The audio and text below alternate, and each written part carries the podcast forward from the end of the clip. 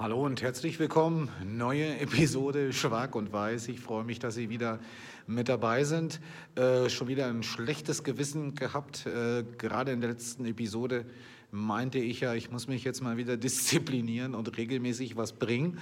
Ähm, jetzt sind schon wieder ein paar wenige Tage vorbei. Deswegen heute, ja, ähm, die kleine magische Tafel.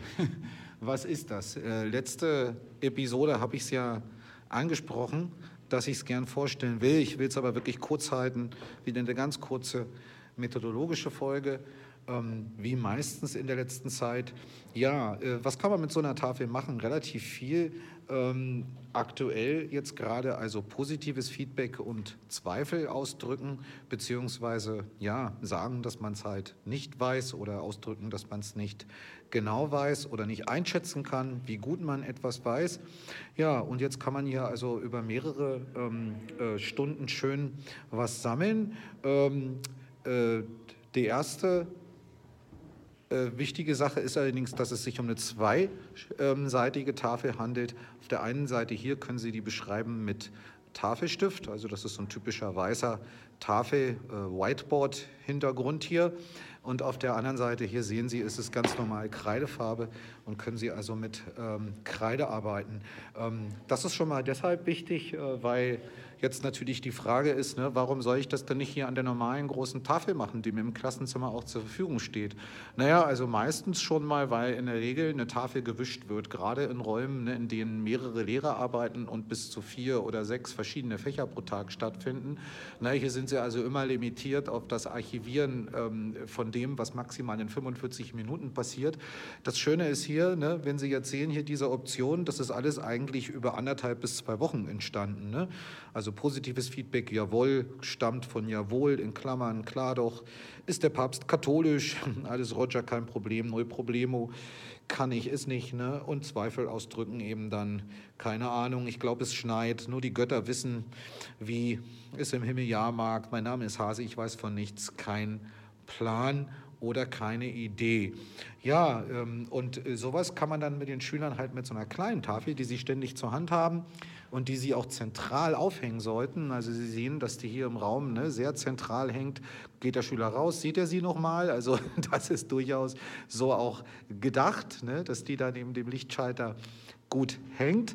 Ähm, und äh, Warum äh, nun eigentlich zwei Seiten? Was kann man methodisch damit machen? Ich meine, davon, dass man das dort aufschreibt oder aufschreiben lässt, haben die Schüler ja noch nichts gelernt. Aber wenn Sie jetzt halt sehen, dass Sie die Tafel umdrehen können, können Sie hier halt relativ schnell und zügig, das geht äh, ja am Vortag, äh, wenn Sie sich nachmittags vorbereiten auf Ihre nächsten Stunden oder sogar am selben Tag noch kurz in der Pause, können Sie hier verschiedene Übungsformate hinschreiben. Sie sehen, dass hier so ein kleiner Mini-Dialog äh, äh vorentwickelt ist. Ne? A äh, spricht mit B und es geht halt los. Entschuldigung, kannst du mir eventuell erklären, Komma, was, womit, wie, warum, welches Wort, welche Option, ne? Dann ist kurz die grammatische Struktur hier noch äh, symbolisiert und B antwortet ne, zwei Strategien, leider nein, weil, äh, doch klar sehr gern, also und jetzt können die ähm, Elemente, die Sie hier vorne eben auf der Tafel drauf haben und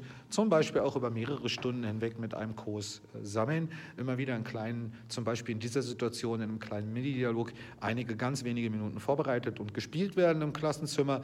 Äh, allerdings äh, muss ich sagen, ne, das geht natürlich hier weiter. Sie können natürlich, ich habe hier hinten manchmal auch Lückentexte zu stehen oder ein Laufdiktat zu stehen ähm, oder eine Wortwolke zu stehen, mit der die Kinder kreativ arbeiten müssen. Also die, die Übungen, die sie dann hier sozusagen auf der, auf der Whiteboard-Tafelseite anschließen, die, die, die, ne, die können ja methodologisch total äh, differenziert äh, sein.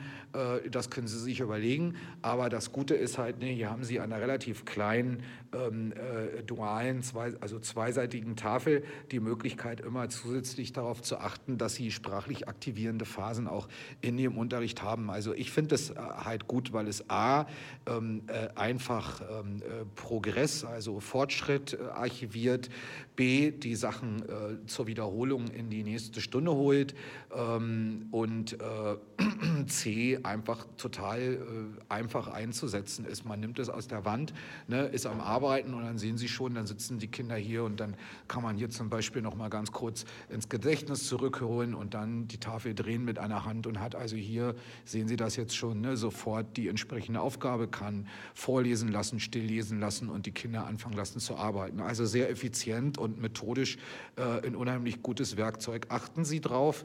Äh, mein Tipp ist, achten Sie drauf, dass es wirklich sehr zentral hängt und dass die Kinder diese sprachlichen Mittel oder was auch immer sie hier machen mit der Tafel immer noch mal sehen. Ich lasse normalerweise die Informationsseite hängen und nicht die Übungsseite ähm, und versuche es halt grafisch so zu visualisieren, dass es irgendwie sinnvoll ist. Sie sehen das jetzt vielleicht hier ne, und man das schneller äh, äh, erkennen kann. Meine Erfahrungen sind ganz fantastisch damit, also gerade wenn Sie es so für Phrasen und sowas benutzen, die Kinder kommen ganz schnell dazu, die Phrasen selbst anzuwenden. Ne? Und ähm, äh, das funktioniert eigentlich so gut, dass ich jetzt eigentlich überlegt habe, dass ich noch drei solcher Tafeln kaufen werde und hier hinhängen werde und äh, eine pro Nivelle benutze, ne? weil ich unterrichte ja 9., 10., 11. und 12. Klasse. Ähm, ja, und ähm, das funktioniert eigentlich ganz fantastisch. So, das soll es aber für heute schon gewesen sein. In der nächsten Episode würde ich ganz gern ähm, Ihnen mal zeigen, wie man mit Kindern von der Erarbeitung der Präsentation im Sprachdiplom 1 ins Spra ähm, äh, äh, vom Schreiben sozusagen ins Sprechen kommen kann.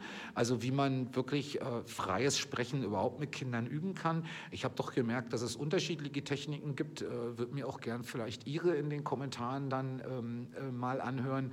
Und dass es aber auch einige Kollegen gibt, die sehr unsicher sind damit. Ähm, ja, und deswegen habe ich gedacht, ich zeige vielleicht mal, wie ich es mache. Es ist nicht alles perfekt, aber man kann sich ja mal austauschen. Und Sie sehen hier oben schon, das sind meine Sprachdiplom 2 Präsentationen, die da hängen und da drüben, da hängen also die Sprachdiplom 1 Präsentationen der Kinder und ähm, da sehen Sie schon, äh, wobei wir sind, ne? also beim Redekarten entwerfen oder schon präsentieren üben.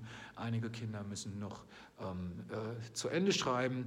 Äh, ja, aber dazu dann mehr in der nächsten Episode vom ähm, Vorbereiten der mündlichen Präsentation zum freien Sprechen. Ja, in diesem Sinne würde ich mich freuen, wenn Sie den Podcast ähm, abonnieren. Vergessen Sie nicht, dass nur auf Spotify der Podcast immer als Video kommt. Auf Apple und Google müssten Sie sich mit dem Hören begnügen, aber vielleicht interessiert Sie es ja auch. Ich würde mich freuen. Auf Spotify äh, können Sie gerne die kleine Glocke äh, unter dem Profilbild äh, des Podcasts klicken. Dann werden Sie auch informiert, wenn eine neue Episode kommt und verpassen keine. Äh, empfehlen, Sie, empfehlen Sie es Ihren Kollegen gern, wenn Sie es nützlich finden. Und in diesem Sinne Ihnen und Ihren Familien alles Gute, viel Gesundheit und ich freue mich, wenn wir uns beim nächsten Mal wieder hören. Ciao.